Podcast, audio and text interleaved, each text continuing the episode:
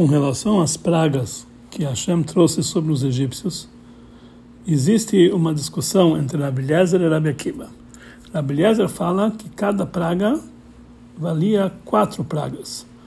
E Rabi Akiva falava que cada praga era de Hamesh Makod, cinco pragas. Qual é a essência dessas duas ideias de quatro ou cinco pragas? O Kolbo, ele explica no nome de Baal HaMelamed, que a discussão é a seguinte. Rabi Eliezer ele opina que as pragas elas penetraram nas quatro bases, Arba e Sodot, de cada coisa. Ou seja, fogo, vento, água e terra, que são as quatro bases de cada coisa. Ou seja, a praga não pegou somente no fato, no objeto que já é composto dessas quatro bases, mas ela penetrou mais profundamente e chegou também à essência de cada uma das quatro bases. E por isso, cada praga valia quatro pragas. Por exemplo, na praga do sangue, não foi apenas castigado a água como uma, uma existência por si, uma essência por si de água, mas também o fogo, o vento e a terra que se encontra dentro da água. Rabbi Akiva ele acrescenta que cada praga pegou também a matéria-prima da do objeto, que ela é ainda diferenciada das quatro bases. Então sai daqui que cada praga ela é feita de cinco, as quatro bases e a matéria-prima que está acima dessas quatro bases. A intenção das pragas era, conforme o nome delas, makot, que elas venham castigar, lehakot, e rebaixar e dominar, os, subjugar os egípcios. Aqui nós entendemos vários detalhes em relação ao fato dito anteriormente, que as pragas elas penetraram ao íntimo de cada coisa. Número um, conforme as duas ideias, as pragas não eram apenas no objeto que era visto reveladamente, mas também na essência de cada objeto, ou seja, na parte oculta que se encontra dentro dele. Número dois, conforme essas duas ideias, se a praga ela penetrava também pela matéria-prima ou apenas pela forma da matéria, se era também será composto na sua composição de quatro bases ou mais profundo ainda. Isso depende na visão de quanto profundo ela penetrou para saber quanto profundo era a impureza do Egito, porque as pragas elas vieram anular a impureza do Egito que conforme a impureza penetrou, assim também as pragas deveriam penetrar.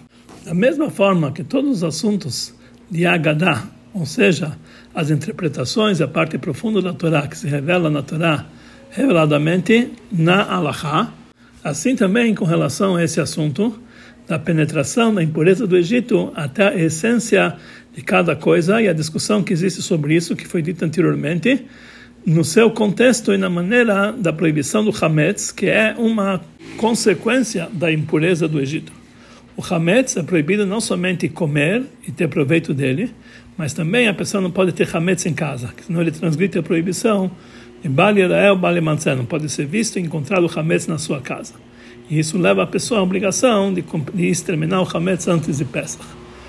A diferença entre esses três assuntos, a proibição de comer, a proibição de ter proveito que a proibição de ter o Hametz, Balirel, Balimatzé, não pode ser visto nem se encontrar, é o seguinte: a proibição de comer está ligado com a forma já pronta da comida, como já era já pronta para ser comida. Ou seja, a proibição de comer está ligado com a metziut, com a existência da coisa, que já está pronta para comer.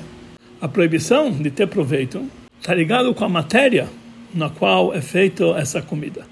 E isso é uma das explicações para o fato que pode ser uma coisa que é proibido ser comido e pode ter proveito. Porque a princípio não dá para entender. Se uma certa coisa contém algo proibido, algo mal, como pode ser que você pode ter proveito dele?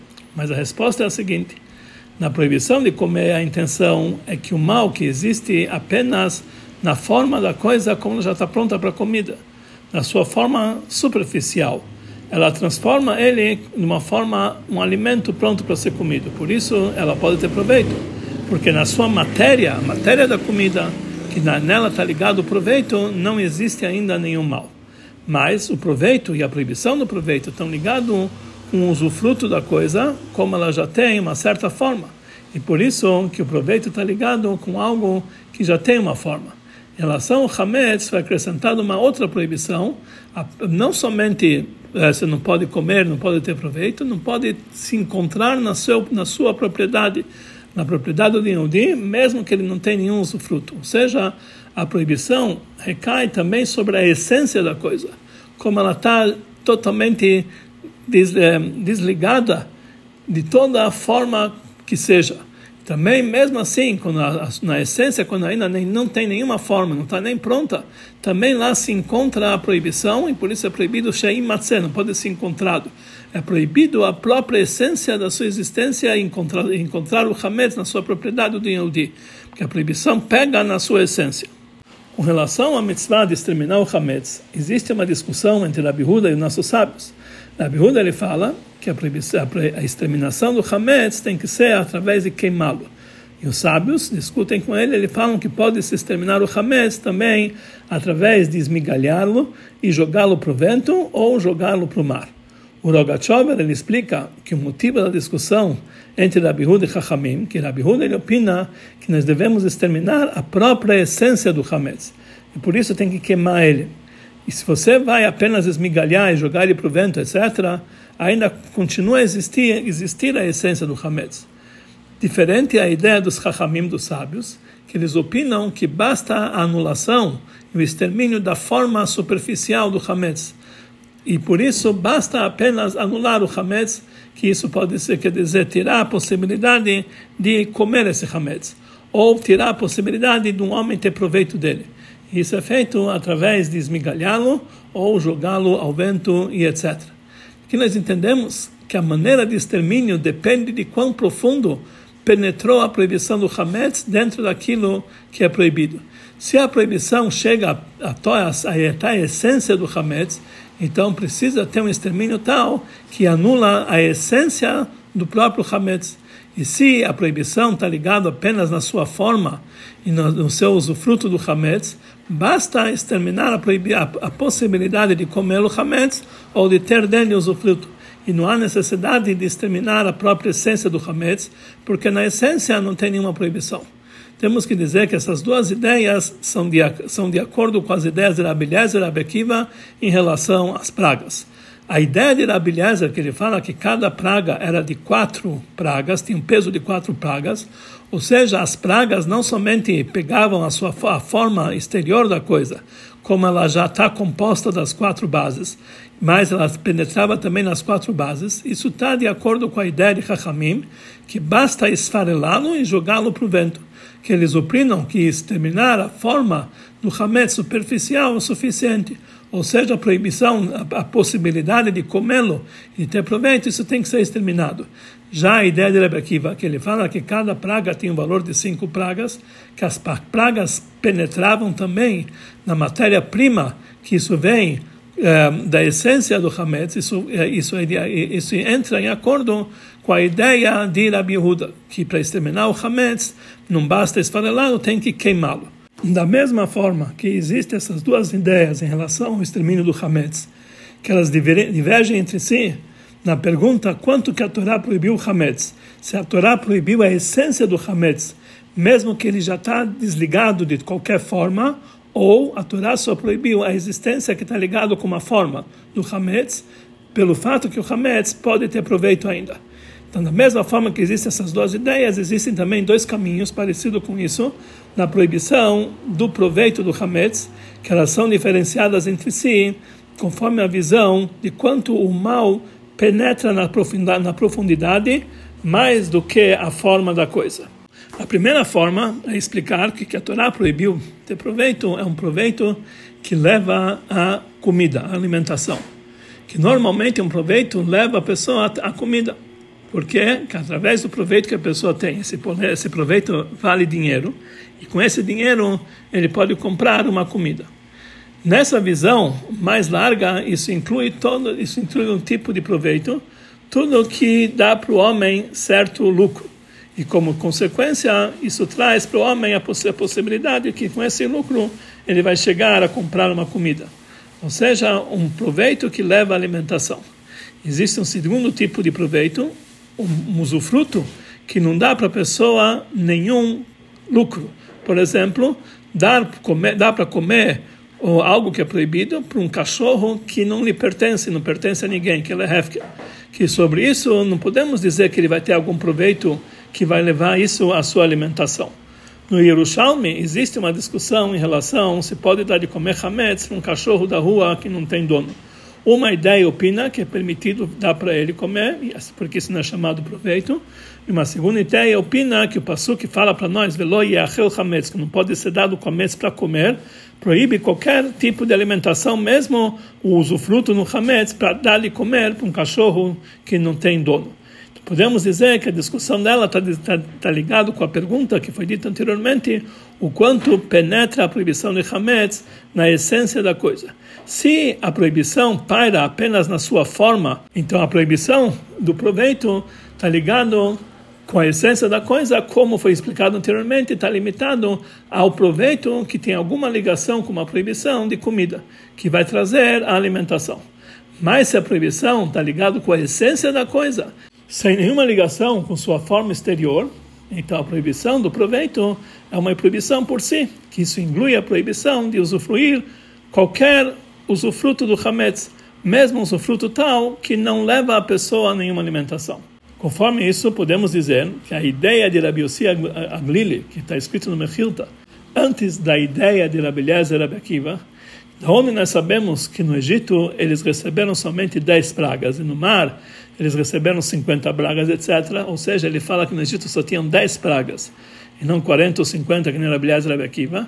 Então, essa ideia dele vem da ideia que o Hametz é permitido ter proveito, essa ideia da Rabi Glili. Isso demonstra que a proibição do Hametz é somente na sua forma, ou seja, em relação à impureza do Egito, que isso demonstra que a impureza chegou apenas na parte superficial das coisas. E por isso, cada praga no Egito bastava uma, valer um, quer dizer, uma praga na coisa como já está pronta para ser usufruída, conforme eles já estão compostos das quatro bases. Conforme foi dito anteriormente, que a discussão entre a beleza e a Akiba depende de quão profundo ela penetrava a impureza do Egito para dentro da terra do Egito e tudo que tinha nela, podemos explicar o motivo de dois midrashim que parecem divergir, divergir em relação aos quatro exílios. Na maioria dos lugares, nós vemos que o exílio do Egito não é contado entre os outros quatro eh, reinos que levaram o povo de Israel para o exílio. O motivo para isso é que já que no Egito o exílio do Egito é equiparado a todos os outros por igual, mais do que os outros, porém, por isso ele não faz parte deles, porque ele é um tipo de exílio que está muito acima de todos os outros.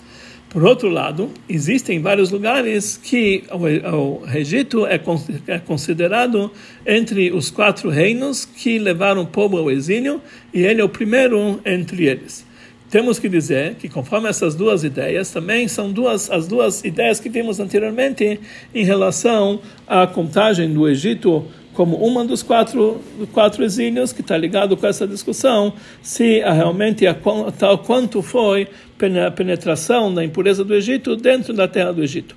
A explicação para isso é o seguinte: o motivo para isso que o Egito não é contado na maioria dos lugares entre os quatro reinos e os quatro exílios é porque os quatro reinos e exílios está ligado com as quatro letras do nome de Deus. Yud, Kei, Vav, Kei. Já o exílio do Egito está ligado com o ponto superior do Yud, que é chamado Kotsoshel Yud, o tracinho superior do Yud. E é conhecido que as quatro bases são as quatro letras Yud, Kei, Vav, Kei. E o Kotsoshel Yud, esse tracinho superior do Yud, é parecido com a matéria que é chamado Hiuli, matéria-prima. Então sai daqui, conforme foi dito anteriormente, que os quatro exílios estão ligados com as quatro bases, e o exílio do Egito penetrou e chegou até mesmo a matéria-prima.